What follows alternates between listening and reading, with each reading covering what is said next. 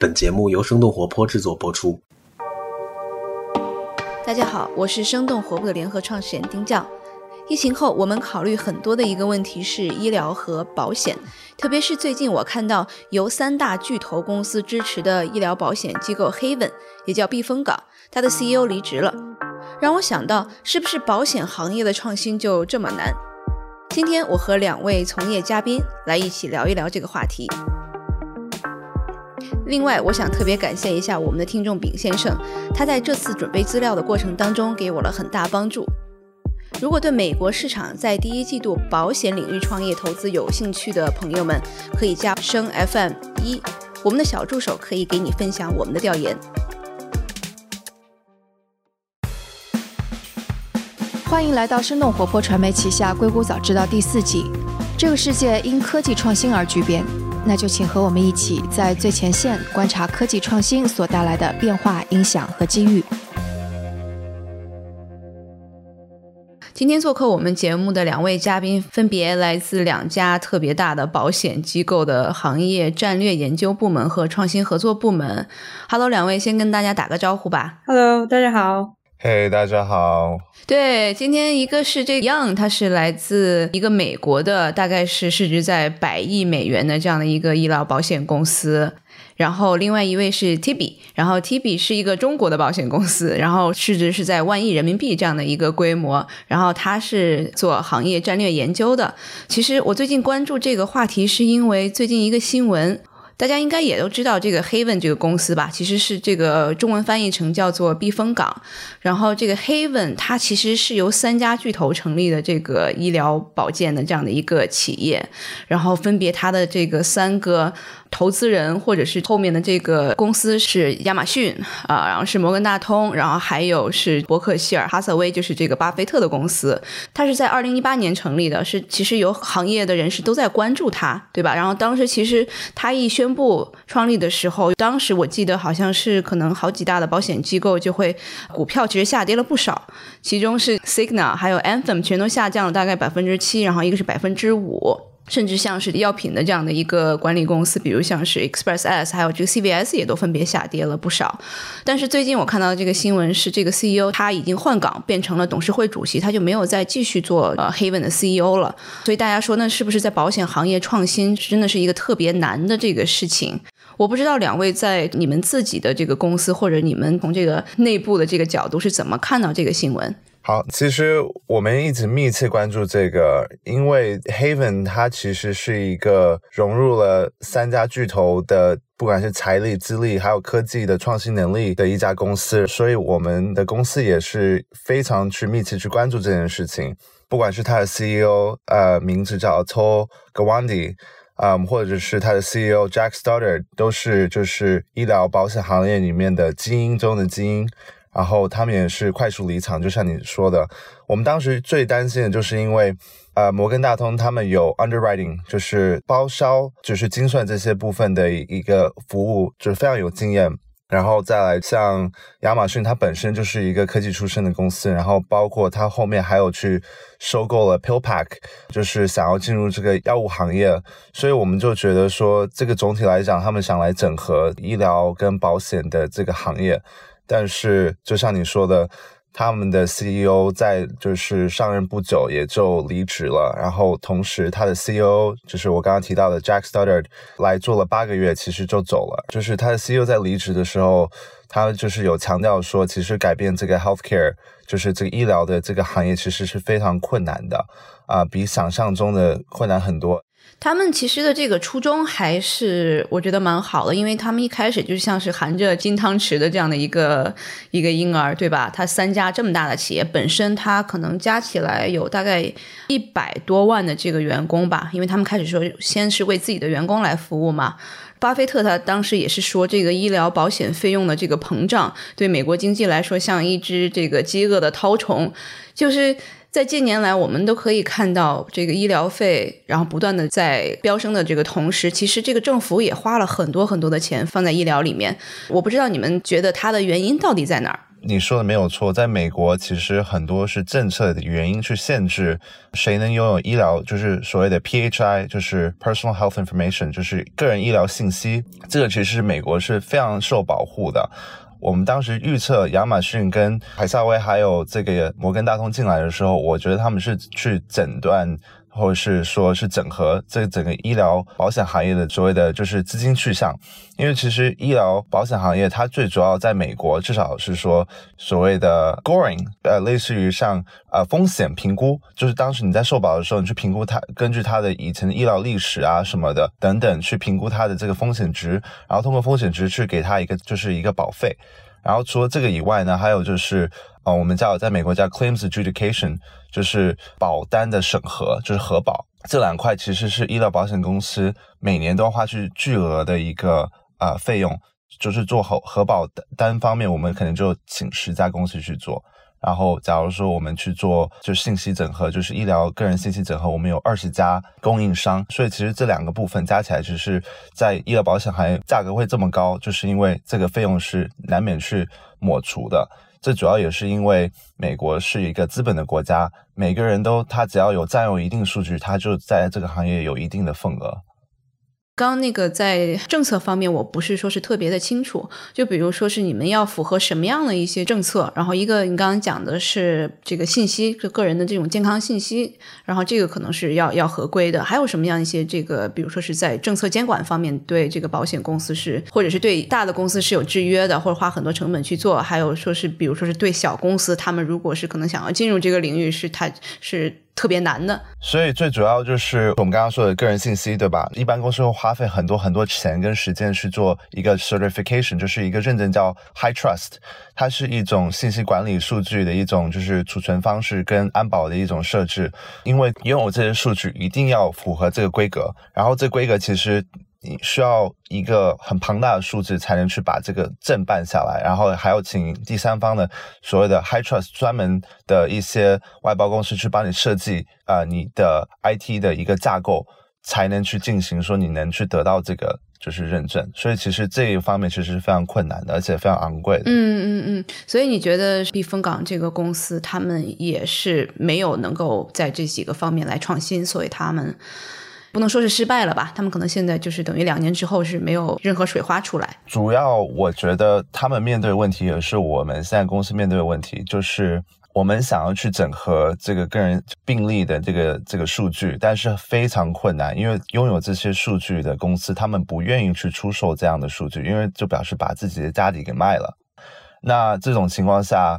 啊，我们要怎么去收集新的数据？那新的数据就需要通过，就是引入新的这个消费群体，然后去通过，就是我们现在在这儿买一个种，然后呢，之后呢，根据它就是未来十年、二十年，我们可以慢慢收集这个数据，但它不是一个一两年就能做成的事情，没有那么快。所以我觉得这就是主要他们失败原因是他们站不稳。在不管是供应链方面呢，或是说有新的这个客户方面的这个脚步，导致说他们没有做出很好的成绩出来。同时，他们也是一个非盈利机构，所以可能在税务上是有一点点优惠。但是除了这个以外，他们的初衷可能就是也不是去做一个这样的一个服务。对国内的大公司，像是阿里健康，然后正在布局。然后我知道，其实腾讯，然后有这个企鹅医生，对吧？然后可能还有其他的一些大的公司，也都是在这个想要整合整个链条，从医疗和保险，然后这两个方面同时这个出发。我不知道 T B 可能还有除了除了阿里这块，还有没有其他什么这个观察？呃，其实国内的话，如果说是从呃保险和医疗两方面整合的这种，其实很多都在尝试。比如说泰康，泰康它其实有它的保险这一块，然后它也有它的呃医院这一块，甚至还有它的呃养老，它就是买一块地就建在医院旁边，造一个养老的社区，还是。想要尝试从支付到医疗形成一个闭环，因为形成一闭环之后，你既有了保险的数据，又有了呃诊断还有健康信息的数据，然后就非常有利去做控费和慢病管理以及数据变现的一些产品。嗯，可能不太一样，因为美国这边的这个政策监管可能更加严格一点，所以导致了很多。像是大的改革、大的这种变化，其实是很难推行的。那那国内呢？大家这个在这种大的企业，他们在做这种闭环的过程当中，有没有遇到一些什么样的困难？其实闭环来说的话，这一块其实美国有一个标杆是叫凯撒嘛，比所有的 HMO 都做得更好，但是它是很难去说复制的，因为它的大部分的资源其实是在加州，然后它自己也很难复制到其他州，因为它要布局，呃，医院的话成本很高，然后又要在当地去打通渠道的话，支付方的渠道也很高，所以。其实，在呃国内很难形成我们说区区域型的支付方跟医疗放在一起，但是现在国内的一个趋势就是说，打造一个我们叫做医联体或者是建共体，就是由城市级或者县级去把不同呃层结构的医疗机构，比如说基层医疗机构，然后二级医院、三级医院这样整合在一起，形成一个很很大的。医联体，然后一般也是呃城市啊，呃由政府去主导，或者是大的一些医疗机构去做这样的一个整合和主导。比如说上海的深康集团，然后就是结合了在上海大概有呃三十家左右的不同结构的医疗机构，然后他们的数据彼此是呃都是上传到这个深康的统一的一个平台，连成了一个。呃，数据的整合，所以深康也有领头去做一个上海的互联网医疗的呃平台，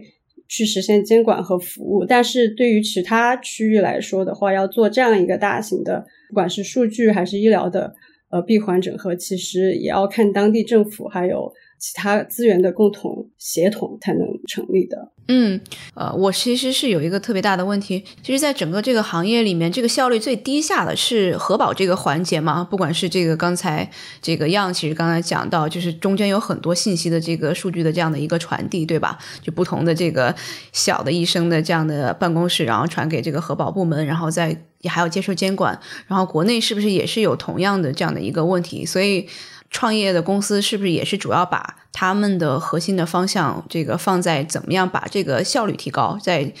这个文件和这个呃传输的过程当中，怎么样做到标准化，怎么样做到这个数据化，这个是大家主要现在创业公司创业的方向。对，创业公司一个是说是去做核保理赔呃工具上面的开发，还有效率的提升，但是健康险这边。我看到很多就是车险啊、产险这一块做的很多，但是健康险这一块也是包给了就是第三方的公司去做，确实不是特别多呃，但是。就是保险公司的创业方向，国内的话，除了这这一块，还有的一块就是慢病管理这块是一个一个创业方向。就是国家医保当中有一块是专门拿出来做慢病的基金的，就是想用医保去支付慢病管理，从而来达到控费的效果。所以很多的保险公司它更多的是去赋能呃我们的医保。然后去帮他做慢病管理的这个基金的一些运营。嗯，要你看到的美国这边的一些这个创业公司的方向是怎么样的呢？其实美国很多除了费用以外，就是时间花的很长，就是这个成本是非常高的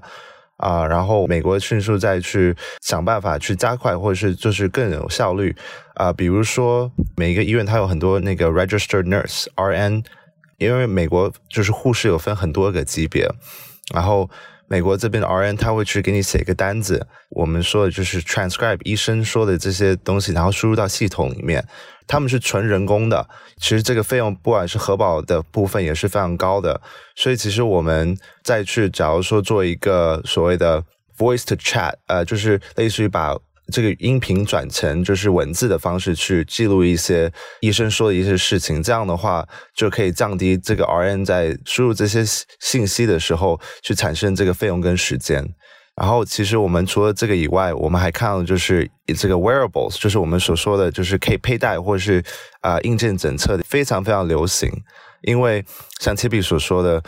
美国现在，特别是保险公司，他们最最看重的就是 cost care reduction，就是降低这个保险的人的这个费用。那如何降低？就是让他们就是过得更健康，然后呢，去促进他们这个健康生活。然后所以说，就是产生这个慢病管理，然后之后他们就不会有那么频繁的会生病啊等等的这些问题。啊，所以就是特别是 wearable 的这些公司去得到很多融资。啊，就是我们最近密切关注的有两家，就是其实最主要一家叫 Title Care，嗯，这是一个已经是非常成熟的一家创业公司，然后他们是专门做这种，呃，就是类似于一个小小的一个小仪器，有有个小屏幕，然后可以连接你的手机，它可以去侦测你的，假如说你的心率啊，还有它有就是外置摄像头去可以让你去照皮肤的外表。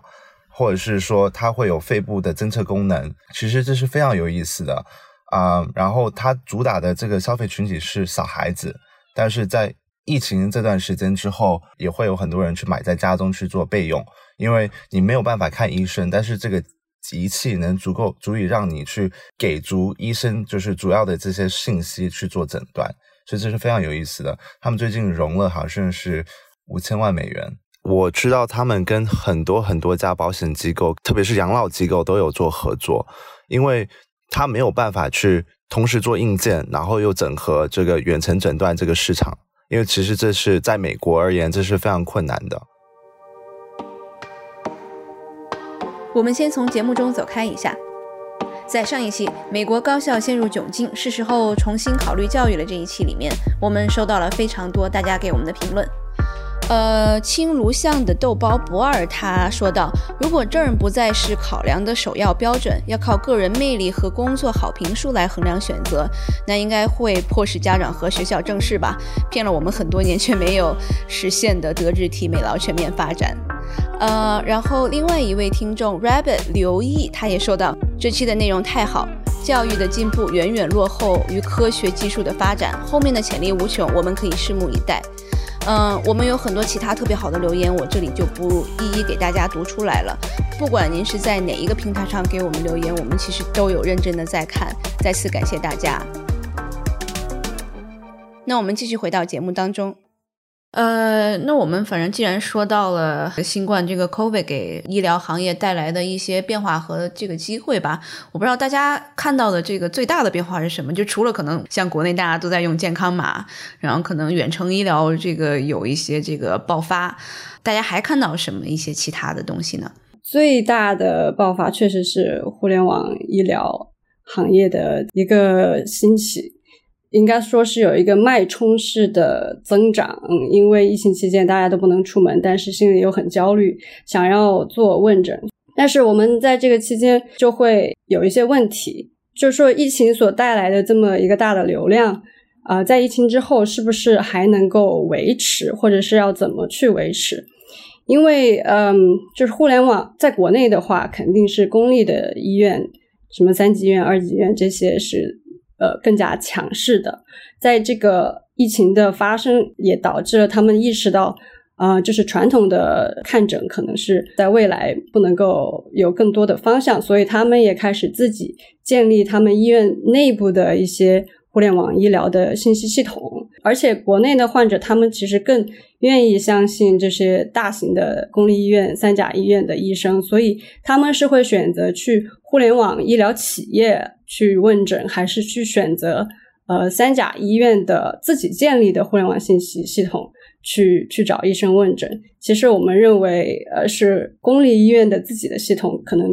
会形成一种虹吸的现象，把不同区域更广的一些呃患者吸引到他们的一个体系内了。其实是对于我们互联网医疗的第三方这种企业是一个劣势。所以现在互联网医疗的企业也在寻找更多的方式去去赋能呃医院，帮他们提供运营或者是更多的服务，帮他们建系统，从而来获得一些盈利。然后自己这边可能更偏向于轻问诊啊，然后包括他们的一些消费医疗商城啊，提供一些慢病管理的增值服务。所以其实整个互联网医疗现在都。呃，还是有一点点的不太清楚未来更广阔的方向是什么。因为大家都说这个健康码其实是代表了这个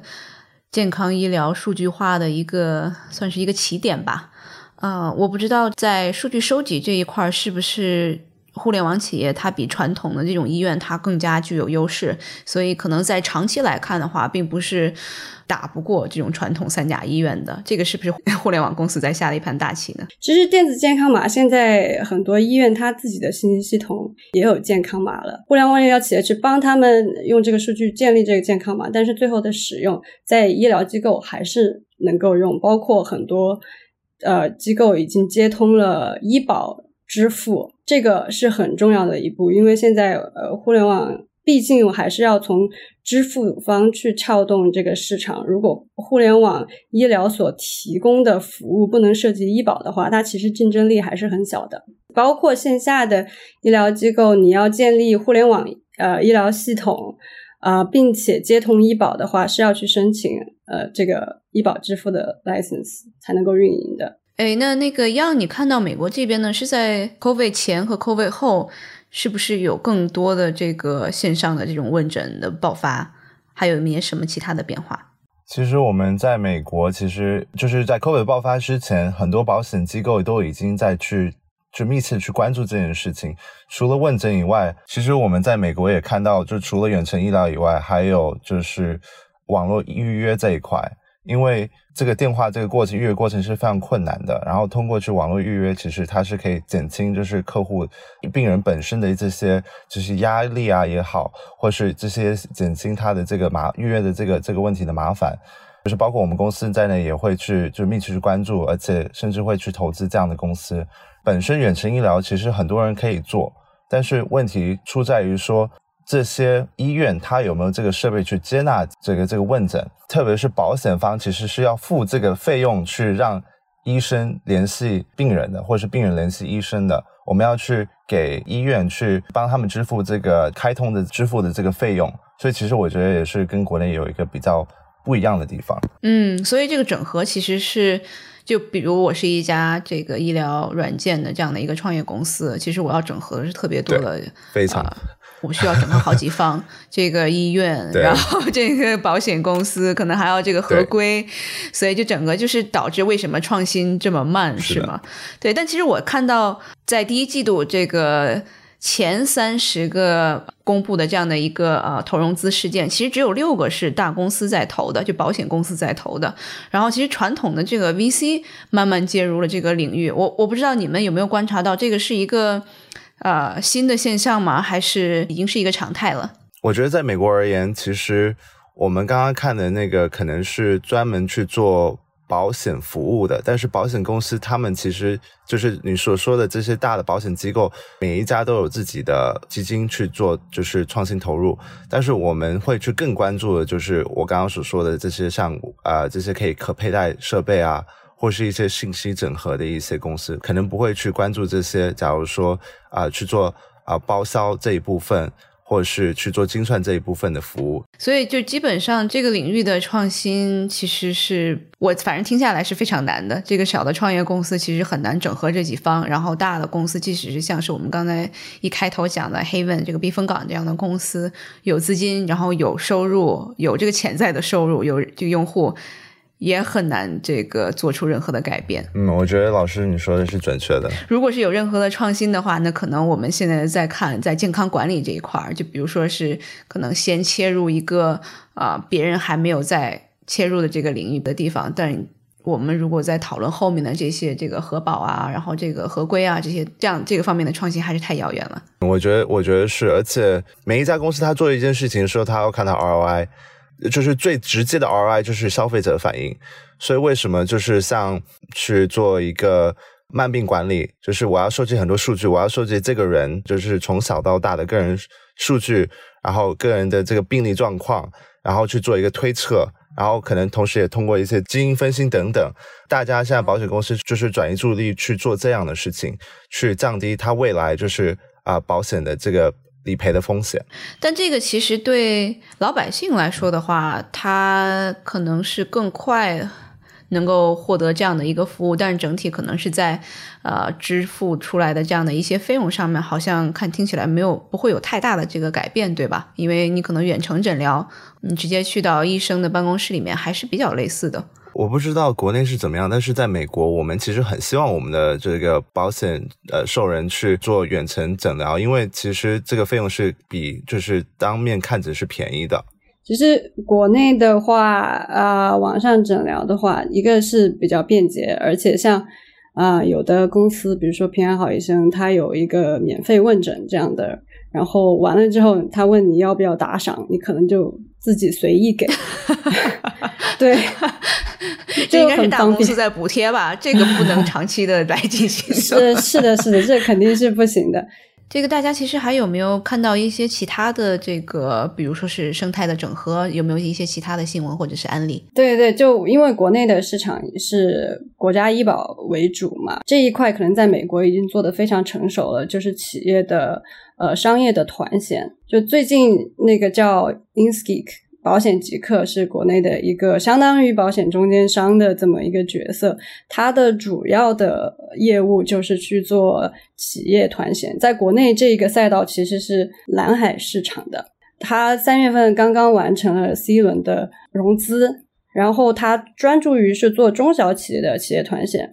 因为呃呃两个原因吧，因为国内的话就是企业。交医保啊，或者呃，我们叫五险一金嘛，已经是非常高的一个费用了。可能它就是很多企业不太愿意去再做商保的一个补充。然后还有一个就是，其实那种大的企业才是一个高潜能的一些客户，但是这部分的客户呢，保险公司更愿意直接一对一的去做给他们做服务，就是跳过了像保险即可这种在呃所谓的保险中间商的这样一个服务，所以他专注于中小企业其实是挺对的一个决策。然后他就是去第一个是为企业去提供定制化的这种智能员工福利保险，然后再是为员工工去提供一些健康管理的解决方案，所以他这边也是呃要整合，就是保险商这边的资源，然后再是呃医疗机构或者医疗服务方的一些资源，像他有跟微医合作啊这些。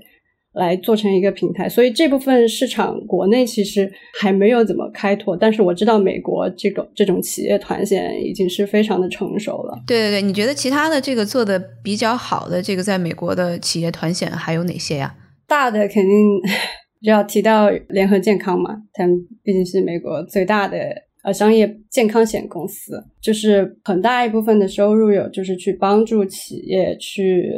呃，提供这种保险的服务，他们不是企业自己承保，但是他提供所有从理赔啊、风控，包括精算这部分的服务，去赋能企业来做他们的保险。其实，在我们评估看来，就是他们其实卖的保险比我们公司少，只是为什么他们市值那么高？就像你说的，就是因为他们的附属公司 Optum。他们的 Optum 其实是占有他们公司百分之四十的这个营业额，它可以提供所有这些服务，然后导致于说，说很多小型或者是中型的医疗保险公司会去通过他们去做外包，也会自己去做顾问，去帮别的小型或者中型的这些医疗保险公司去做啊这个整合。呃，对，提到 Optum 的话，其实呃也算是我估计是国内外的呃。大的保险公司公司的一个趋势就是去，呃，做这样的一个增值的服务板块，可以跟他们保险这块业务互相联合。因为 Optum 的话，它涉及三个方向的业务，一个是呃药品福利管理，然后是一个呃健康管理，然后就是它数据和信息化这一块。呃，药品福利管理其实是它是 Optum 最主要的收入。然后慢病管理，尤其是它叫做人口健康管理这一块，是它所有细分板块增长最快的一个板块，所以它就会去结合这些保险以外所有能够来帮助控费的呃业务做一个联合。对我其实，在在看这个 Heaven 的时候，我看到其实亚马逊它自己也有这个亚马逊 Care，Amazon Care 就是亚马逊医疗。然后加上他也收购了 Pillbox，刚才这个样也提到了，Pillbox 其实是一个这个药品管理的这样的，也是这样一个服务公司。啊，因为传统来说，可能是你去一般的这个药店，这个药呃一盒，那个药一盒，它其实是呃可以说是你平常吃什么药，它把每个药就打包成一个小小的包装，然后你这一顿就把这个包装里面吃完就 OK 了。所以其实亚马逊。不仅仅只是这个参与了 Haven，它其实自己还是也是在这个收购和创新的。其实主要我觉得你提到这一点以外，他们除了收购，他们有庞大的资金池去收购很多公司以外，其实它主要一个核心的就是站点，其实我觉得打得非常好，就是 AWS。其实。我们以后台的就是部分来说的话，其实 AWS 它是很多医疗保险机构或是信息或者是个人信息、医疗健康信息的这些公司会用的这个平台。然后他现在会去做一个，我免费给你去开发这个平台，然后呢，就是让你在平台里面做 AI 跟 Deep Learning，就是通过这样的形式，他可以去参与到去怎么学习、去整合，就是我刚刚所说的 PHI 或者是 EHR，就是电子病人的这个信息，然后去通过这样，他可以在未来的啊，不知道几年，他如果看到布局合适的话，他其实可以购买很多家这样的公司，然后整合成一体。这个时候，其实亚马逊就非常非常危险，呃，就是非常非常有竞争力。对，你们保险行业是非常的危险。所以我不知道 TV 有没有看到国内是，比如像阿里健康，它也是会这样子来布局吗？还是还没有看到？呃，对，其实它，比如说它一四年建立阿里健康，其实是从药品监管，呃，是它一个药品溯源的这么一个产品开始的。但是在，阿里巴巴集团本身自己还有去投资，比如说它的阿里云，然后去呃投资一些线下的体检的呃消费医疗的这些一些机构，比如说每年健康、爱康啊这些呃线下的机构。但是，它集团所收购和整合的资源，其实最终也是有利于阿里健康的。比如说，它阿里健康跟支付宝有战略合作，因为支付宝其实是。作为一个支付工具，它连通了很多家的医院，就是阿里健康可以呃连通支付宝的呃在 B 端的呃医院呢，还有 B 端的一些其他的机构，所以我觉得阿里巴巴集团作为它集团本身的投资，其实也有利于阿里健康呃整体的一个发展和资源的一个累积。就是 J B 刚刚说的，我之前还找过阿里健康的，就是战略合作的一个经理来聊过这件事情，然后他们给我的概念其实非常有意思。我一开始以为阿里健康它是一个比较偏就是服务跟技术行业支持的一个这个后台这个一个公司，但其实他们最主要来的营业额其实都是在药品销售部分。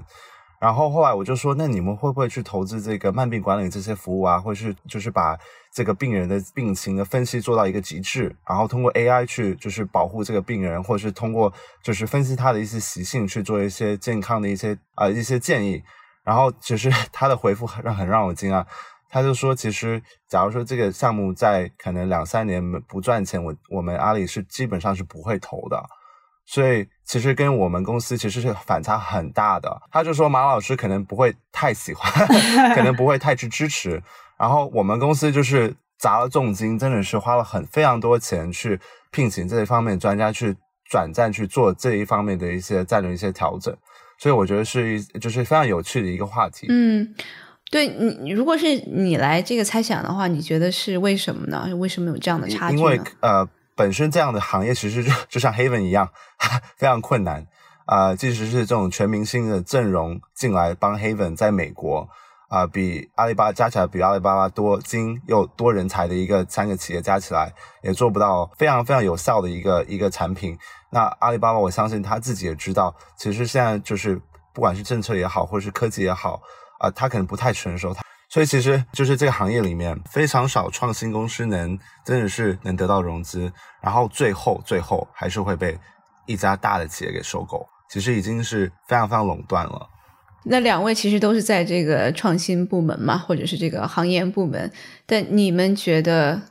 在看创业公司的时候，呃，哪一些这个领域还有创业机会？反正作为最后给大家一个比较这个积极的信息吧。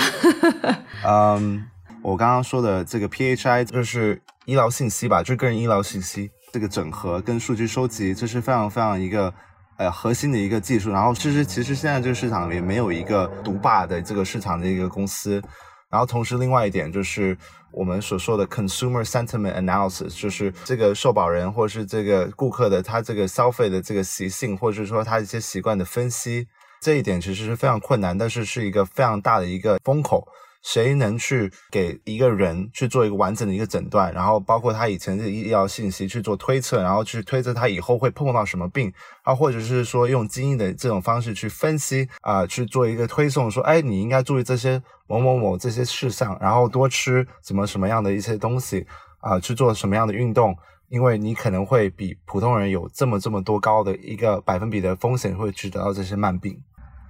哎，其实老师，你有没有关注一个东西叫就是 Fitbit？就是 Google 当时不是公开说是要收购这家公司，但是我感觉一直没有批下来，因为啊，欧洲这边的那个反垄断的委员会就是觉得说这是一个不公平的一个竞争的一个手段，所以他们还就是设设置了一个七月二十七月二十号二零二零年的这个截止日去啊去决定说要不要允许就是谷歌收购 Fitbit。所以我觉得这也反映出，就是就是在这个行业能创业以外，行业有什么大动作也其实非常困难。所以也回到了 Haven，其实也是非常难去有什么很大的一个波动，特别是在这一两年的就创办时间内。嗯嗯嗯，Debbie 呢？你们公司呢？国内做创新的话，可能还是更需要顺应一些政策的指引。就是最近比较顺应政策的一个东西，我们叫做多层次保障。就是因为现在国内的话，老龄化的话是越来越严重，然后很多医疗基金向国内财政补助也是很大一部分的，有一些部分的省市还有穿底的一个一个风险，所以现在是很推行叫做多层次保障，就是商保公司呃得到政府的背书，然后去用医保来保险。现在比做的比较成功的是一个叫思派，一个叫美信。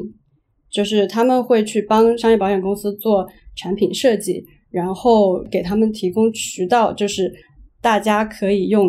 就是医保个人账户里面的钱来买商保，而且是是用来补充医保的。比如说你住院生病，看呃用医保报销之后，还有多余的部分自费的部分，可以再用这个这部分的商保来报销，而且你的保费可以从医保的账户里面划扣。而且都是比较便宜的。最近斯派在成都做的一个叫融汇保，其实一年的保费才五十多块吧，就是很低的一个保费，去帮政府医保补充商保的这样的一个形式。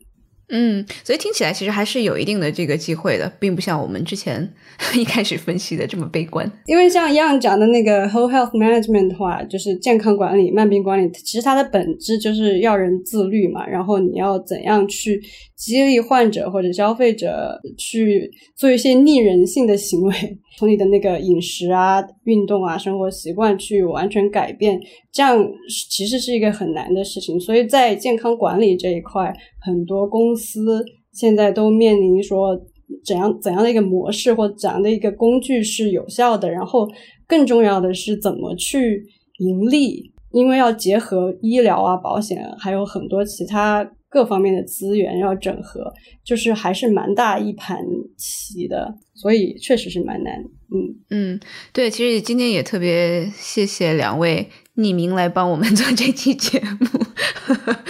呃，感觉还是听到了很多内幕消息的。特别是因为我自己在在美国嘛，我就觉得这个整个美国的医疗保险生态其实是呃不断的在变差的，所以也希望能够尽快的 有一些这个创业公司会能给我们带来新的一些希望吧。嗯，所以也谢谢两位，谢谢今天做客我们的硅谷早知道，谢谢谢谢大家。今天的节目就到这里。这期节目除了主播和嘉宾，也感谢我们团队的迪卡布里辛和 Luke，他们在最短的时间内完成了节目后期制作。还感谢小爱，他是每次将音频上传到各个平台的人，他同时也是生小英这个账号背后的小伙伴。同时也感谢子珊和 Amanda，是他们每次将音频整理成了文字，并发布在我们的微信公众账号上。如果大家想要长期关注我们，也可以订阅我们的微信公众号，搜索“生动活泼”这四个字就可以找到我们。也请您支持我们，例如在您所喜爱的音频平台上点赞打分，或者通过打赏的方式支持我们。打赏方式在我们的微信公众账号上以及网站声 FM 到 CN S H E N G F M 到 C N 上都能找到。当然，也可以转发给您一两位朋友们，让他们也听到这档节目。也请大家继续关注我们之后的报道。那我们下次节目。